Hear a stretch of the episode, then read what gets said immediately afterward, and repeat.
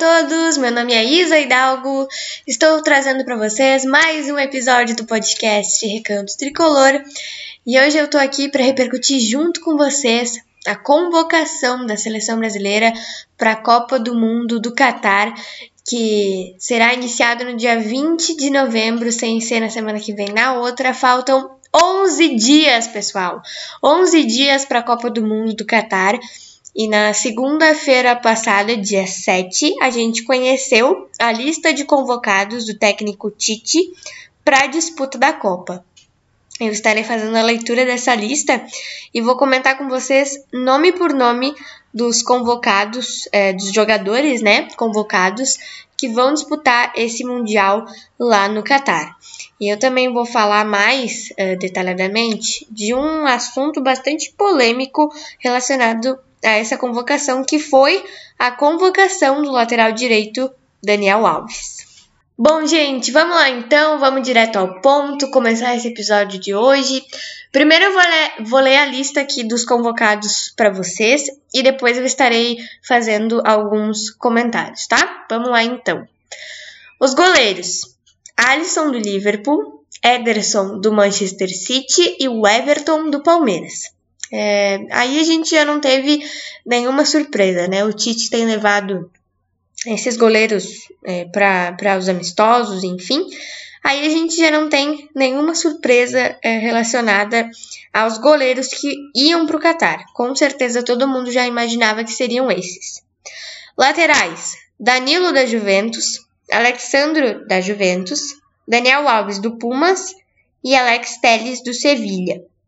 Zagueiros: Éder Militão do Real Madrid, Marquinhos do Paris Saint-Germain, Thiago Silva do Chelsea e Bremer da Juventus.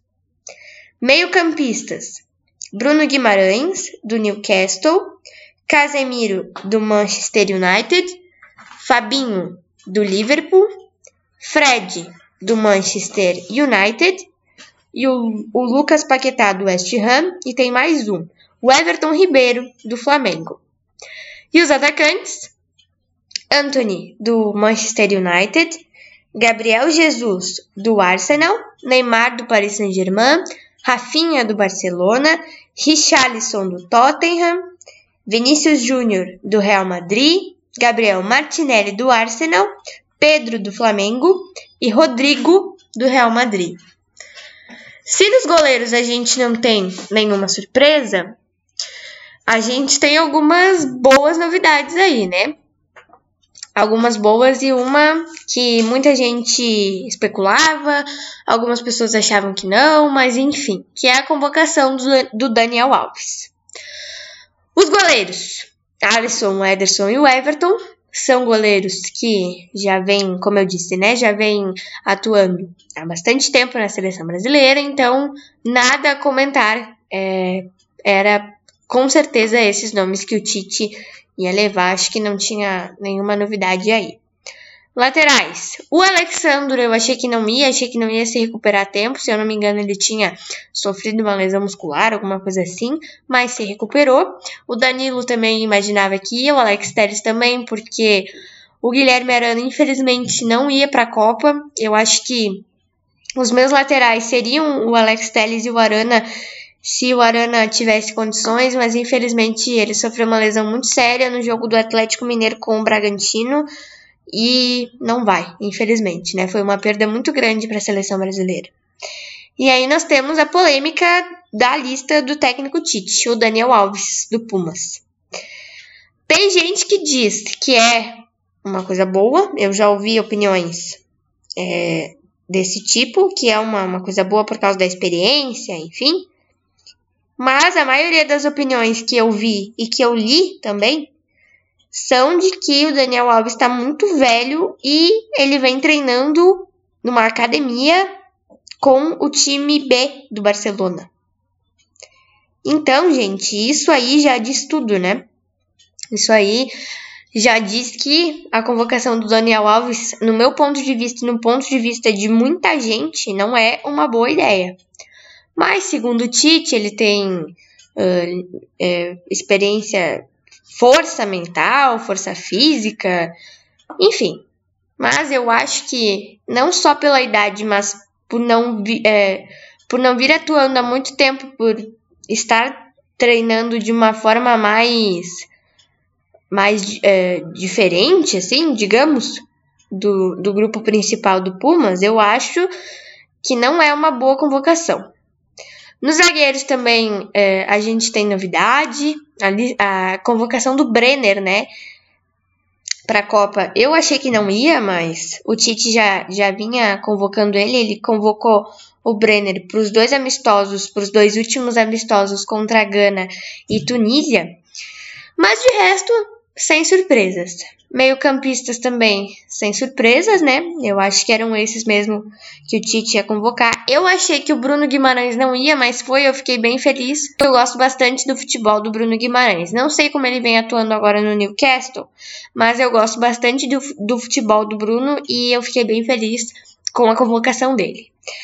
E nos atacantes, a gente tem o Gabriel Jesus, que eu imaginei que não ia. Eu também posso dizer que eu não acompanho o Arsenal, mas eu não, não me agrado muito com a ida do Gabriel Jesus. Não sei como ele tá agora, pode ser que ele esteja bem, não sei, mas não me agrada muito a ida do Gabriel Jesus. Não tanto quanto não me agrada a convocação do Daniel Alves, mas não me agrada a ida do Gabriel Jesus para a Copa. A gente tem também o Gabriel Martinelli, que é um jogador que eu gosto bastante, joga no Arsenal, fiquei muito feliz com a ida dele também. E o Pedro, acho que já era de se esperar que, que fosse para a Copa. O Pedro tá, tá voando no Flamengo, então também fiquei muito feliz porque eu gosto bastante do futebol dele.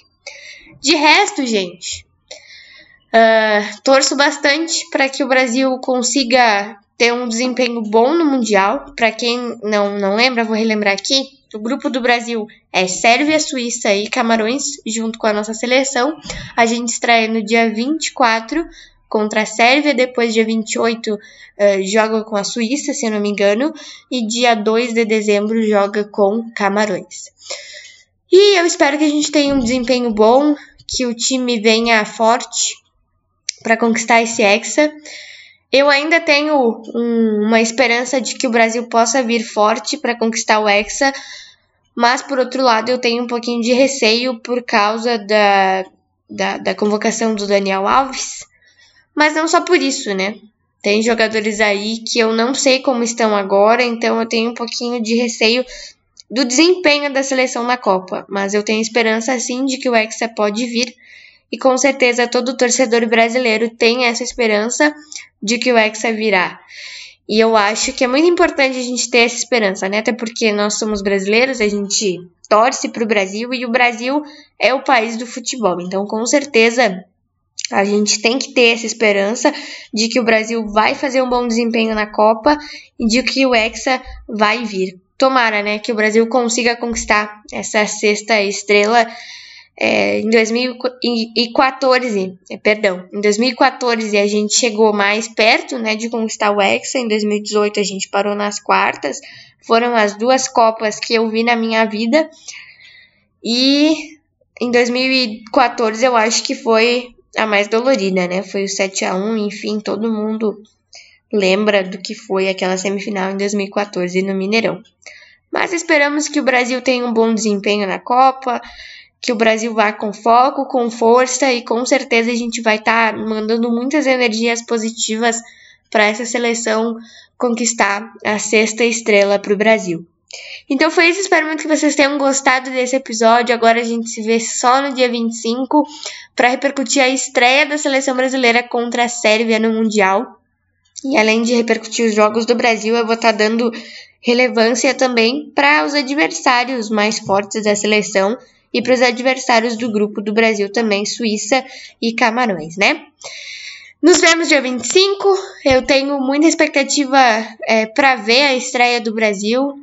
Tenho muita expectativa também para ver como a seleção vai vir, né? Como a seleção vai é, se desempenhar no Mundial. Mas, como eu disse, espero muito que é, esse receio que eu tenho do desempenho seja só um receio mesmo, que o Brasil venha muito forte e que a gente consiga é, liquidar os adversários que nós temos rumo à final, rumo ao Hexa. Um beijo, um abraço para vocês e até o dia 25, até o nosso próximo episódio.